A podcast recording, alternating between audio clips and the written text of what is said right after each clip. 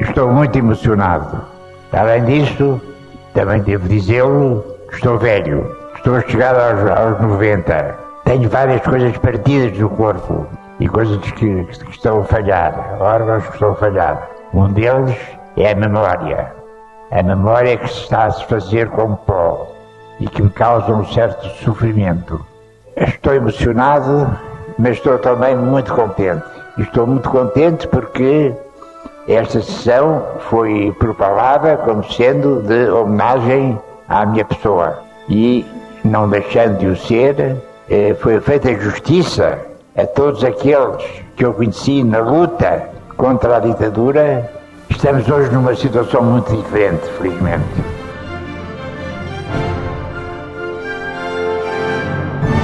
Um mês depois da homenagem que lhe foi prestada no salão da Igreja do Sagrado Coração de Jesus, em Lisboa, templo por ele trabalhado, voltamos a encontrá-lo na sua residência, discreto e afável como sempre. A pergunta para o arquiteto de causas. Porque defendia Nuno Teotónio Pereira uma arquitetura para todos?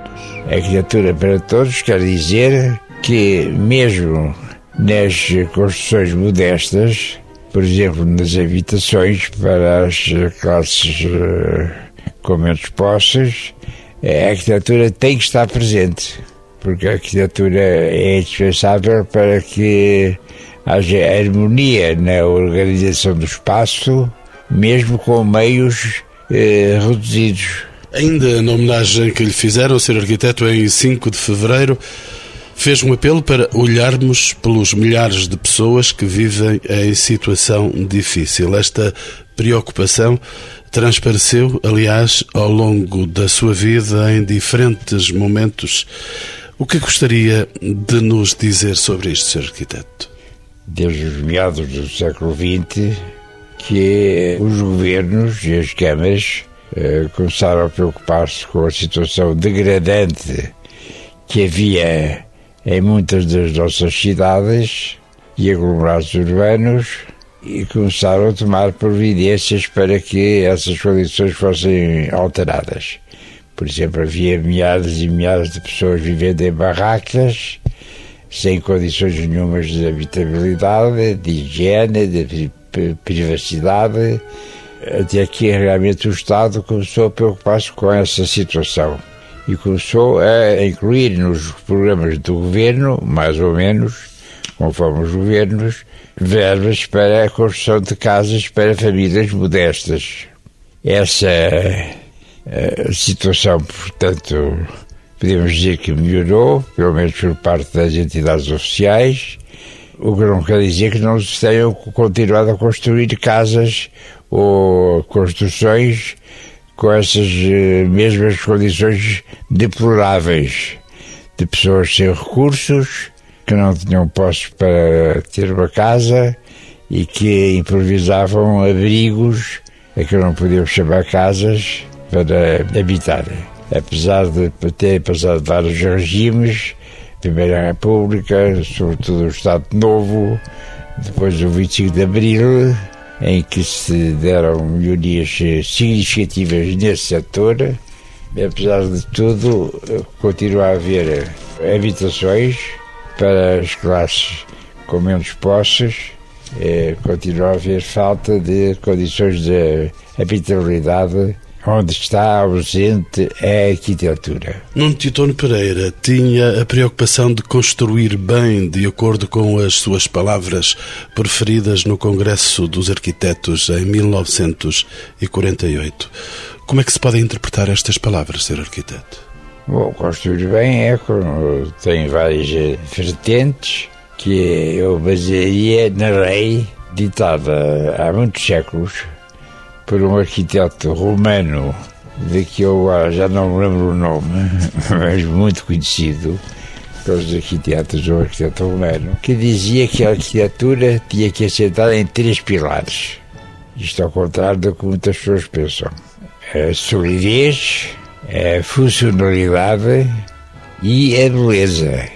Sem estas três qualidades não há arquitetura. A lucidez das palavras Apesar do corpo alquebrado, Nuno Teutónio Pereira motivou a reunião da tertúlia convocada pelos Encontros com o Património na Associação dos Arquitetos Portugueses, por entre a agitação do Cais de Sodré. Assim, convocamos o arquiteto Nuno Portas, durante duas décadas companhão de ruta de Nuno Titónio Pereira, João Belo Rodeia, presidente da Ordem dos Arquitetos, e Ana Tostões, professora do Instituto Superior Técnico e autora de várias obras sobre arquitetura moderna. A quem pergunto, porque integra Nuno Titónio Pereira a história cívica, estética, cultural e associativa de Portugal recente. Temos que entender, através de um percurso de um homem absolutamente singular, que para além de ter sido um arquiteto, um grande arquiteto, um excelente arquiteto, um arquiteto que foi também mestre, foi também professor, que abriu o seu ateliê à comunidade e aos jovens arquitetos que queriam fazer uma arquitetura diferente daquela que se praticava em Lisboa. Portanto, para além disso tudo, foi um homem do mundo e um homem preocupado com o mundo que o rodeava. E eu creio que esse aspecto faz uma grande, grande, grande diferença em relação a, se quisermos, à generalidade dos arquitetos, normalmente implicados muito mais na exclusividade da profissão. E o que faz o Nuno Teutónio Pereira ser tão, tão, tão especial é o facto de ele ter aliado a uma prática muito ativa da profissão, uma prática humanista e social, sendo que as duas coisas não são separáveis. É? O arquiteto é um homem da sociedade, é um homem que atua sobre a sociedade e o Nuno Titónio tem isso muito claro. O arquiteto João Belo Rodeia é o presidente da Ordem dos Arquitetos. Ser arquiteto Nuno Titónio Pereira era um arquiteto diferente? De algum modo, sim. É um arquiteto que marca particularmente o século XX e é uma referência para a Ordem dos Arquitetos. Aliás, é membro honorário desta casa desde 1994 e penso que essa distinção que lhe foi atribuída decorre de não apenas ele ser uma das mais destacadas personalidades da arquitetura portuguesa, como desde muito novo está, ter estado sempre envolvido eh, na arquitetura enquanto disciplina e na arquitetura enquanto suporte de vida das pessoas. E, portanto, recordo-me, por exemplo, da intervenção dele ainda muito jovem no Congresso Nacional da Arquitetura de 1948 a defender o compromisso social da arquitetura. Recordo o papel que ele teve permanente nas várias associações públicas de arquitetura e de arquitetos, melhor dito, e, portanto, o papel interveniente, cívico. Recordo-me do papel que ele tem na defesa de melhor ordenamento de, do território, de melhores cidades, de melhor habitação em particular. Ele tem um papel fundamental no âmbito da habitação social. Enfim, a, a vida dele, de algum modo, confunde-se com a arquitetura e também se confunde com o compromisso cívico, com o dever cívico de participar e de fazer um mundo melhor para os seus concidadãos. Arquiteto Nuno Portas, a sua vida confunde-se com Nuno Titónio Pereira? Sim, durante uns 20 anos, mais ou menos, 18, 20, enfim. Fui interrompida pelo 25 de Abril, porque eu tive outras funções. Estive no governo durante 11 meses, também não foi assim tanto como isso. E depois voltei ao Laboratório de Engenharia Civil, onde fazíamos investigação, já sobre urbanismo, já não especificamente sobre habitação ou sobre arquitetura, mas sobretudo sobre urbanismo, nessa altura. E o que devo ao Nuno Teutónio Pereira é que era um, foi aquela escola que foi o ateliê, que a gente chamava que era uma escola. Não era escola nenhuma, claro, porque, mas era, no fundo, a geração dele foi uma geração que nunca pôde entrar nas escolas, com, tirando uma ou outra exceção. Era, era difícil entrar na escola, não é? Escola de Belas Artes. Eram banidos? Eram, eram banidos, de certo modo, porque sempre os currículos iam para a Direção-Geral do Ensino Superior, a qual mandava-se para saber rapidamente se eles podiam entrar ou não. Houve várias tentativas de entrada de alguns, portanto, Tito Pereira ficou sempre excluído da escola. Em todo o caso, era vocacionalmente um mestre. Não porque ele tivesse convencido que, seria, que era um teórico, mas porque era uma pessoa muito inteligente que reagia às coisas e que as comunicava de forma muito simples. Era um grande pedagogo. Nós trabalhávamos eh, no ateliê todo o dia, a partir um, eu conheço desde 1956, 7. Já antes disso estava o Bartolomeu Costa Cabral, com o qual o tio Tony Pereira tinha feito o Bloco das Águas Livres, tinha sido uma obra importante. O Bloco das Águas Livres estava praticamente concluído quando eu entrei para o ateliê. O António Pinto Freitas também, O João Correia Rebelo, suponho que não chegou a trabalhar muito com ele, a não ser pouco mais tarde. Braula Reis era um grupo se destacava de todos por terem uma, uma, certa ideia de militância pela arquitetura, mas também pela sociedade. O Sr. Arquiteto já referiu por duas vezes o ateliê de Nuno Titónio Pereira. Ele é considerado um lugar de referência para as diversas gerações de arquitetos. Podia dizer-se mesmo que é um lugar de culto? Também se chamava a sacristia naquela E porquê, já agora? Chamava-a sacristia, porque havia uma dominância de católicos, não é? Eram católicos de esquerda, mas eram católicos. E então dizia-se que aquilo era a sacristia.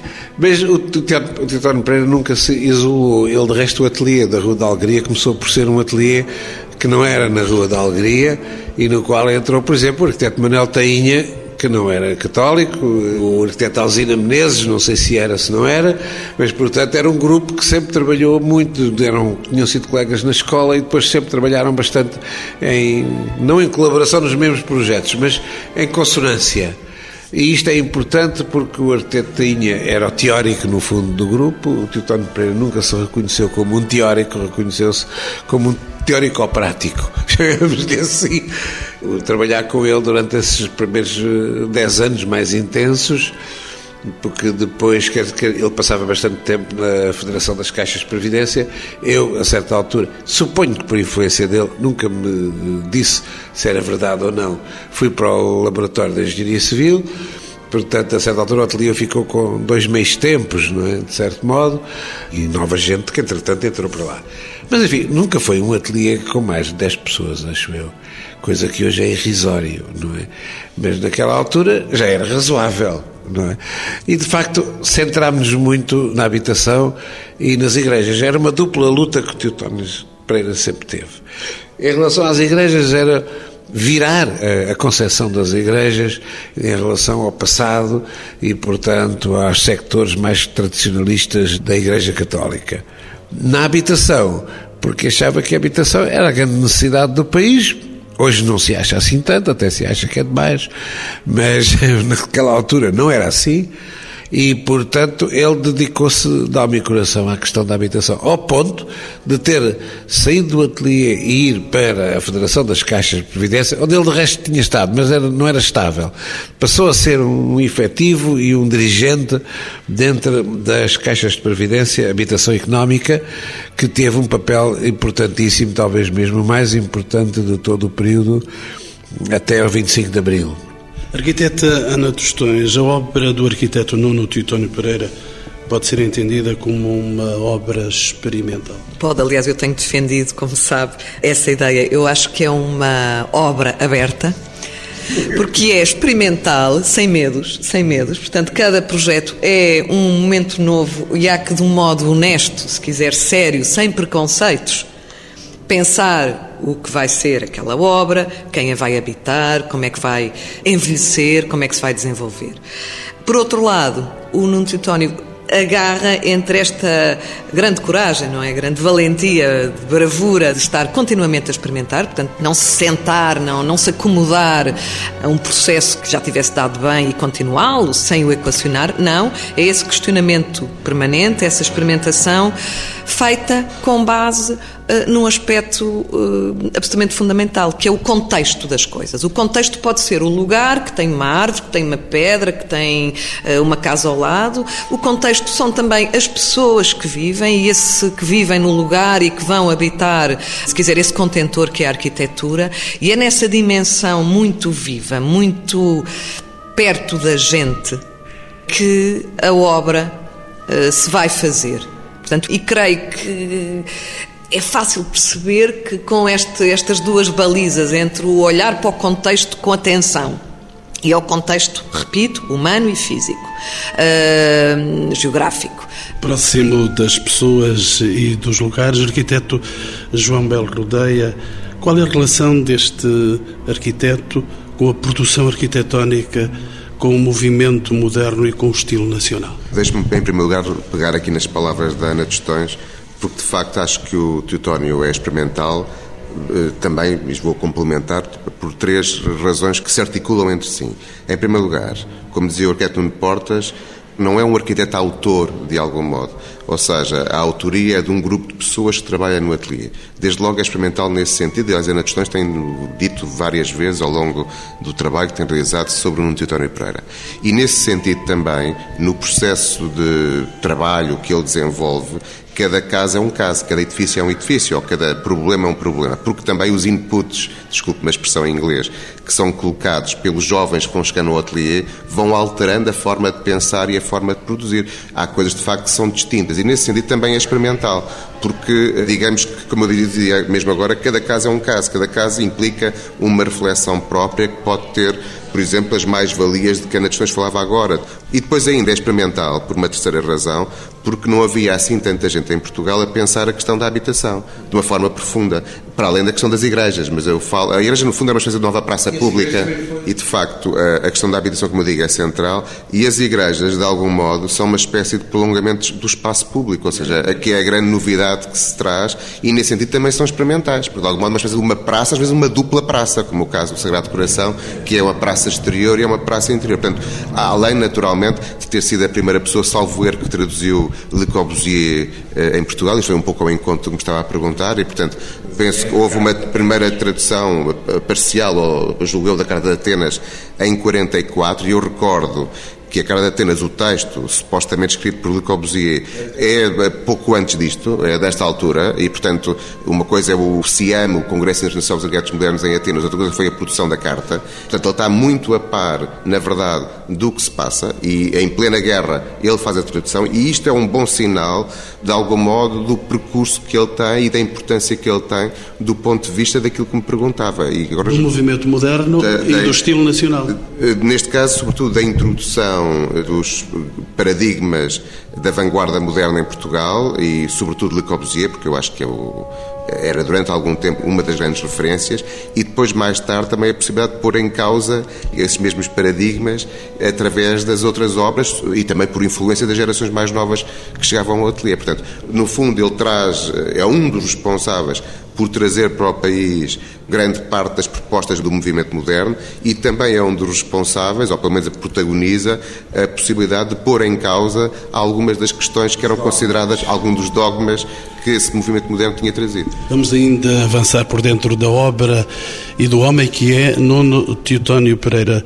Tanto o arquiteto Nuno Teotónio Pereira como o arquiteto Nuno Portas, que temos aqui conosco nesta eminente tertúlia, Participaram em encontros ou organizaram congressos em torno das questões da habitação e do modo de habitar. É certamente um tempo que não perdeu da memória. Arquiteto Nuno Portas? Não, isso foi, isso foi, isso foi nossa vida nesse período. E de facto as preocupações não eram só de saber como é que se desenhava uma casa, ou com que materiais, ou coisa assim. Era também saber entender as pessoas que iriam para as casas isso não era nada fácil, porque isso tinha que se fazer através de inquéritos exaustivos, etc. Quem é que podia fazer? Bom, o que nós havia uma preocupação sociológica. Pois, havia uma grande preocupação sociológica. Eu próprio estava a fazer uma tese com o professor Cedas Nunes, que era professor de Sociologia, de quem eu era muito amigo e compadre e que marcou essa grande preocupação de, com a sociologia, porque quem diz sociologia pode dizer psicologia social, antropologia, enfim, todas essas coisas que a gente sabia muito pouco. De facto, falava-se em funcionalidade, mas funcionalidade em relação a quem?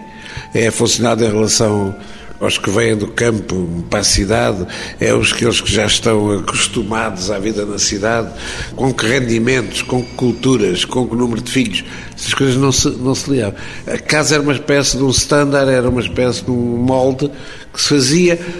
A arquitetura moderna teve alguma culpa nisso, de standardizar todas as necessidades de uma forma padronizada. E nós, nessa altura, estávamos a sentir que havia um grande desajustamento entre as casas e as pessoas. Trouxemos cá um, sociólogo francês muito famoso nisso, que foi um pioneiro da. Porque em França também não se fazia muito mais, também não se estudava muito mais. Porque exatamente havia a ideia de que os arquitetos sabiam. Sabiam como é que as pessoas deviam viver. E foi assim que nasceu a arquitetura moderna. Foi com uma grande fé de que as pessoas se deviam comportar de uma forma determinada. E que isso é que seria o futuro. E a arquitetura moderna foi feita para o futuro, não foi feita para hoje, foi feita para o futuro. Portanto, havia aqui um neorrealismo, uma espécie de neorrealismo, como o do cinema e como o do tal, em que o Teutónio aderiu, logo, foi logo dos primeiros a aderir. Muitos outros colegas da geração dele rejeitavam essa posição, portanto, aí há uma ida dele à terra, um tentar conhecer bem as pessoas dentro daquilo que era possível, e foi isso que ele me transmitiu e que eu depois levei para o Polnec. Sem ele, naturalmente, eu não tinha ido para o Polnec fazer estudos sobre habitação, inquéritos, etc. Então, deixe-me também eh, saber de uma discípula sua, a arquiteta Ana Tostões, eh, essa forma de entender o modo de habitar, ser arquiteta e a construção da habitação em Portugal, é um problema ou uma questão dos modernos? A questão da habitação, da habitação para o maior número, é naturalmente uma ideia recente na história da arquitetura de todos os tempos. Portanto, é um assunto que se começa a colocar no final do século XIX e que é claramente a bandeira do movimento moderno. Resolver, proporem-se resolver a questão ou ajudar a resolver a questão da habitação. O que há de singular, interessante e feliz na obra e no, no pensamento do Nuno Teutónio Pereira é que ele não é dogmático. Ou seja, ele que é um homem enfim, da geração dos modernos, destes modernos apontados para o futuro e não para a realidade que o professor Nuno Portas falava, mesmo agora, ele está apontado de facto para o presente, olhar a realidade e, nessa medida, ele transforma o que são as regras do movimento moderno, uh, regras, se quiser, abstratas, regras que são coisas físicas, uh, mas que não têm a ver com a vida das pessoas, que são coisas rígidas. Ele compreende-as, mas como um homem inteligente que é, transforma-as para a realidade. E vamos ver o Nuno Teutónio a ser o primeiro a ser moderno, ao mesmo tempo que é contextual, ou seja, está a apontar para o futuro, mas está a construir no lugar. E eu refiro-me à Igreja de Águas, que é também a Igreja um espaço de habitar. E a Igreja de Águas porquê? Porque é das primeiras obras do Nuno Teutónio, é ainda uma obra pensada no final dos anos 40, portanto, onde não era pensável afrontar o que era a regra do moderno canónico, que era o que estava a dar, era a moda. Era a eh, geração dele. Exatamente, era o que todos faziam, era o que todos faziam. Portanto, ele vai, no fundo, agarrar uma terceira via. Há pouco falava na arquitetura nacional, portanto, a arquitetura do Estado Novo, eh, fechada, não aberta e, se quiser, repressiva e não tolerante em relação ao moderno, porque isso é um facto que se passou em Portugal e que talvez justifique essa geração nova em confronto com esta situação de, de, estagnação. Agora, o que é interessante é que neste contexto entre estagnação, entre modernos dogmáticos canónicos, o Nuno Teutónio surge, mais uma vez, com muita coragem, muita bravura, porque vai mostrar que é possível ter outro modo de estar e é possível encontrar outra via. Faz isso num programa de igreja e é muito, muito um programa religioso. É muito interessante ver uh, que a igreja, enfim, numa aldeia, na, na zona raiana, em Águas, ao pé de Penamacor, onde ele utiliza o léxico moderno, os princípios modernos, mas lá está, utiliza o material da região, o granito, adapta a igreja à aldeia e cria um adro, ou seja, uma praça enfim, há logo uma série de indícios que estão naquela obra e que depois vai transportar também para a habitação. No fundo, o que eu quero dizer é que ele vê o habitar em termos latos, é certamente a habitação para maior número, portanto, as casas onde as pessoas vivem e dormem, mas são também os espaços da comunidade, os espaços onde a comunidade vive. E em todos esses programas, ele é capaz numa altura em que seria óbvio, natural, que ele fosse um moderno dogmático como os outros, ele é capaz de arrepiar caminho e pensar, no fundo, em cada ato, em cada ideia, cada pensamento eh, que coloca no projeto e depois na obra. Foi isso que ele, com certeza, fez ao criar um novo conceito de templo católico ao tempo, com essas igrejas que foram construídas também aqui em Lisboa e a do Sagrado Coração de Jesus, que recentemente foi classificada como monumento nacional. Ele pensou, ao mesmo tempo, arquiteto Nuno Portas, eh, numa igreja integrada no meio urbano. Essa foi a novidade do Sagrado Coração de Jesus. Sim, mas é preciso ver o seguinte: é que foi, foi feito um concurso é? em, em 1961. Mas foi feito um concurso que já dizia que a igreja se devia fazer ali. Aquela igreja, a igreja Sagrado Coração de Jesus, é uma deslocação de uma ideia que havia no patriarcado de fazer a grande sede de Lisboa no Parque Eduardo VII. E havia todo um grupo de jovens teólogos, jovens liturgistas, jovens arquitetos como Titone Pereira, Freitas Leal e outros, que estavam a pressionar, João de Almeida, estava de resto no seminário, estavam a pressionar o patriarcado para não fazer uma catedral.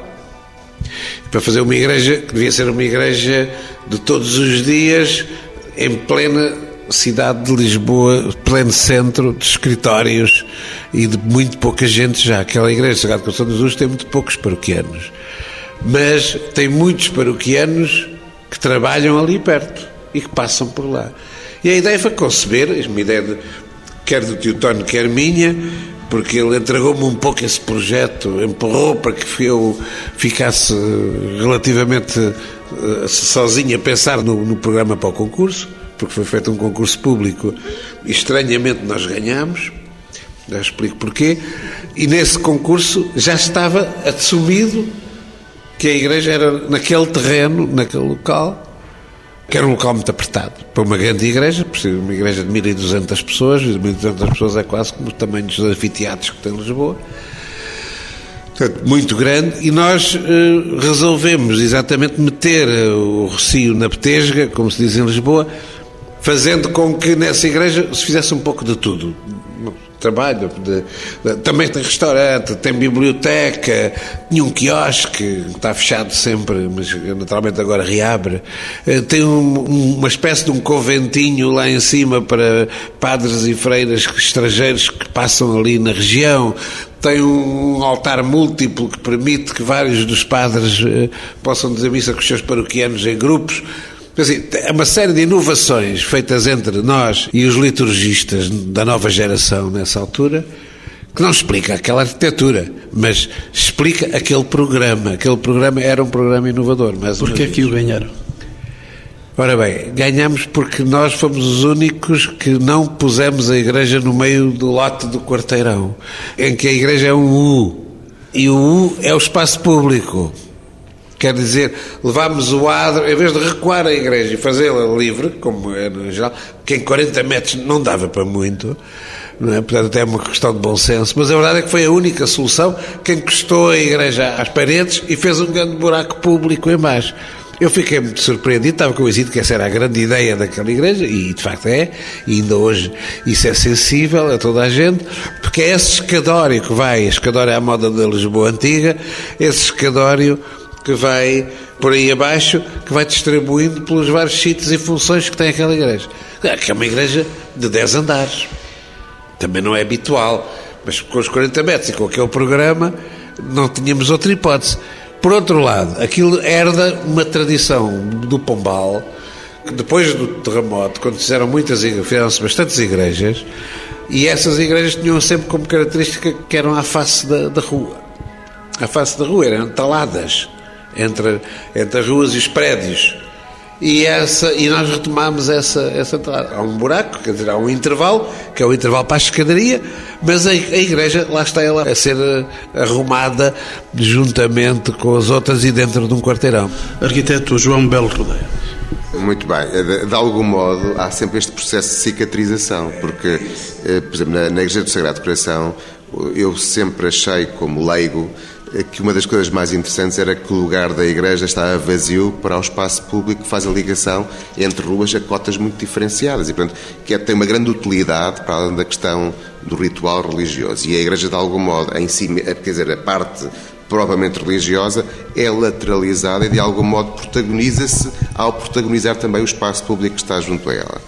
E uma, uma, nota que eu queria aqui fazer de, de, passagem é que, apesar deste esforço de contextualização, ou até do esforço de ir ao encontro das pessoas, as obras não pedem caráter em si mesmas, ou seja, são exemplares que, de algum modo, relevam a cultura arquitetónica de cada tempo e do seu tempo, e, portanto, podem ser, de algum modo, avaliadas naquilo que tem a ver com a arquitetura em si mesmo, com a sua materialidade, com o seu programa. O trabalho de Pedro Vera de Almeida, que nunca quer aparecer como coautor eh, forte, e foi no caso da Igreja, o, todo o desenho do, do betão, dos pilares da igreja, das escadas, das coisas, é do Pedro Vieira de Almeida em grande parte.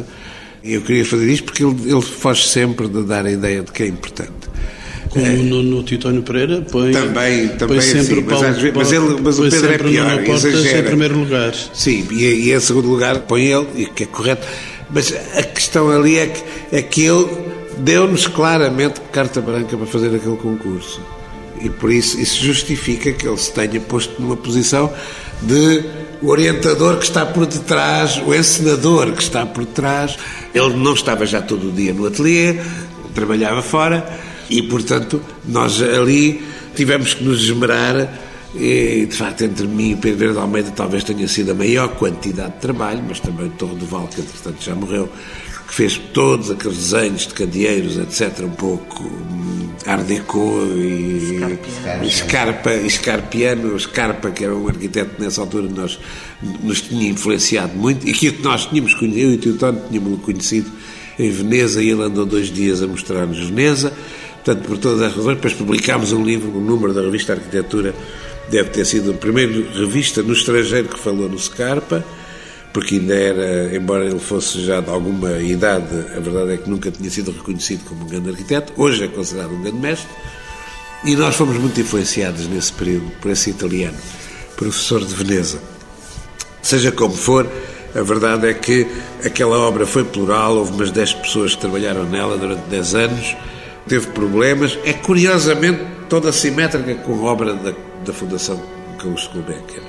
Portanto, a Fundação Gulbenkian também se faz o concurso em 61, mais ou menos, mais, mais meses, menos meses. Também eh, se inaugura a 70. E eh, também agora é Monumento Nacional. E agora, então, e já tinham sido juntos, ex aequo, Prémio Valmor. Arquiteto João Belo Rodeia. Não, ia só dizer que eh, eu falava da questão da cicatrização e fazer a, fazendo a passagem do tempo, no fundo, depois o projeto urbano do Polis da Covilhã é de facto um grande projeto também de cicatrização urbana, em que, de uma forma muito engenhosa, trabalhando a topografia, há, de facto, um, uma, um exemplo interessantíssimo de trabalho ali, partindo de uma realidade que é aquela complicada de haver eh, altimetrias muito distintas no contexto da cidade e de procurar, uma vez mais, que as pessoas no seu cotidiano tivessem uma vida mais confortável quando fizessem os percursos na cidade. Isto estamos, é a grande base. Estamos a falar de dar vistas uh, às pessoas, porque, enfim, é, o grande diagnóstico feito pela equipe do Polis é que Covilhã estava construído ao contrário, não é? Tinha uh, edifícios que tapavam a, a, vista sucessivamente uns aos outros. Portanto, é um, é um projeto de uma cicatrização quase impossível, não é? De criar, de perceber como é que se pode mexer naquela geografia. E depois há também um trabalho de uma enorme generosidade e, e de uma grande competência de ir buscar pessoas-chave para uh, erguer algumas das infraestruturas, algumas das obras. Estou-me a lembrar da, da ponte do João Luís Carrilho da Graça, por exemplo que é um, um belo momento e que mostra este lado uh, extraordinário da arquitetura ser um trabalho de equipe, de uma equipe que até extravasa aos próprios ateliês. Ser arquiteta Ana Tostões, deixe-me fazer uma última pergunta. O património moderno permanece como um conceito atual? Como é entendido internacionalmente?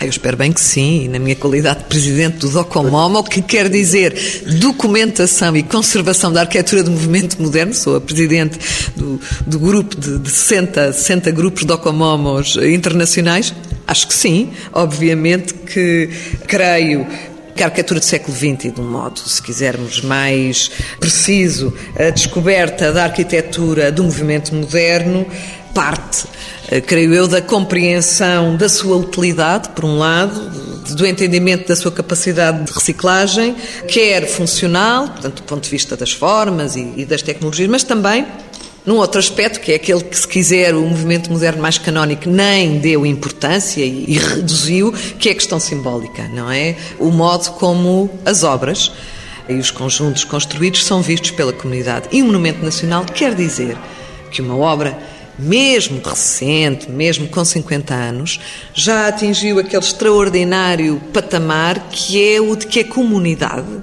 a gente, as pessoas, eh, se revêem naquela obra. Ou seja, reconhecem o valor e reconhecem-se naquela obra. E eu creio que isso é o, o, o, grande entendimento do património moderno, é perceber que há obras que são do século XX e que são recentes e que são tão importantes como outras, eh, enfim, mais turísticas, mais consensuais, eh, como, enfim, património eh, com um grande valor de antiguidade. Portanto, é é a ideia de que aquele futuro, ou se quiser o presente que foi feito há 50 anos, continua a ser presente e continua a ser futuro. Arquiteto João Belo Rodeia, quando falamos de Nuno Titónio Pereira, falamos de património? Também, e deixe-me já agora pegar aqui nas palavras da Ana Tostões para dizer uma coisa que é, eh, em primeiro lugar, é importante dizer-se, e não falando apenas na obra do Teotónio, que o património do movimento moderno, ou património moderno, é um património sempre com algum grau de risco. Aliás, como é o do século XIX, pelo menos da segunda metade do século XIX. Porque normalmente é aquele que não integra nem áreas de proteção, nem está ligado aos centros históricos de uma forma geral, e portanto é o mais agredido pela especulação, pela velocidade do tempo, e tem mais riscos de desaparecimento ou de ser também digamos, abusivamente intervencionado, sendo descaracterizado, olha, desde logo pela legislação que normalmente não pensa nos edifícios que já existem. E, portanto, é importante que se faça este esforço de reconhecimento e de forçar o reconhecimento destes edifícios ou determinados conjuntos para que, de algum modo, as gerações vindouras possam um dia também perceber, e as presentes, possam perceber o valor e, a, e o papel que estes edifícios tiveram na vida coletiva. Embora, de algum modo, isto também seja um paradoxo porque, como sabe, o movimento moderno e a forma como se afirmava era um pouco contrário à questão patrimonial. O tempo encarregou-se de dar-lhe um papel mais comum em relação a todas as outras que a antecederam. Mas, obviamente, pois é, Ana Pessoas pode falar um pouco mais disso, mas, obviamente, que o Teotónio Pereira é a todos os níveis património. É património para a Ordem e para os arquitetos pelo papel que teve na nossa vida associativa e no reconhecimento do papel do arquiteto no país e, enfim, e o papel da arquitetura em particular como forma de melhorar o ambiente construído em que as pessoas vivem. Tucu. Em segundo lugar, porque é uma pessoa que, desde muito nova, soube divulgar a arquitetura portuguesa e a arquitetura internacional em Portugal. E, portanto, tem um papel ativo sempre nesta ligação. As suas obras são referências constantes para as gerações contemporâneas e para as vindouras, aquelas que vieram depois dele, e, portanto, também eh, sempre foram reconhecidas neste contexto. É uma pessoa em que a sua própria vida eh, se confunde com a defesa da democracia, da liberdade, de melhor vida para os seus concidadãos. E, portanto, também é quase uma vida que é património enquanto exemplo para os outros. Eu, há uma coisa que não se referiu aqui, que não sei se é tabu ou não, mas eu posso referir. Ele, de algum modo, soube usar o apelido que tinha para pô-lo ao serviço dos seus concidadãos, porque afinal um Teotónio Pereira, uma família tão ligada ao antigo regime, ele de algum modo penso que sempre teve consciência disso e portanto também soube e teve a coragem de uh, ir contra a família de algum modo e de usar o seu nome e a sua posição para uh, estar mais perto das pessoas e para também, de algum modo, trazer eh, aquilo em que acreditava para o país e para os seus concidadãos. Portanto, isto poderia continuar infinitamente. Se mais eh, palavras não houvessem, chegariam estas para constatar que, de facto, de algum modo, ele é património não apenas dos arquitetos, mas património coletivo dos, dos portugueses. Arquiteto Nuno Portas, dois grandes profissionais da arquitetura e, sobretudo, permita-me fazer-lhe a pergunta, dois amigos? Sim, sim, sempre. Sempre, embora nos últimos anos víamos-nos pouco, porque eu emigrei primeiro para Madrid, depois para o Porto. Eh, aquilo para o Porto, ao princípio, ainda era uma imigração de Lisboeta, não é? Isso a mim não me fazia uma grande diferença, porque metade da minha família era galega, outra metade era alentejana, de maneira que eu sou um transgénico destes. Né? E, e, portanto, essa amizade existiu sempre. Ele, no fundo, queixava-se que eu aparecia pouco cá no ateliê, quando vinha correr de Lisboa cá. E eu tenho pena disso, não é? Mas ainda fiz um ou dois projetos às escondidas, que na altura em que eu estava proibido de fazer projetos, fiz um ou dois que ele me pediu que fosse eu a fazer para o ateliê, não digo quais são. Mas em que eu, como estava como professor, fiz durante as férias dois projetos que em rigor não podia fazer por estar em exclusividade. E fiz esse projeto que depois foi assinado por Teotónio.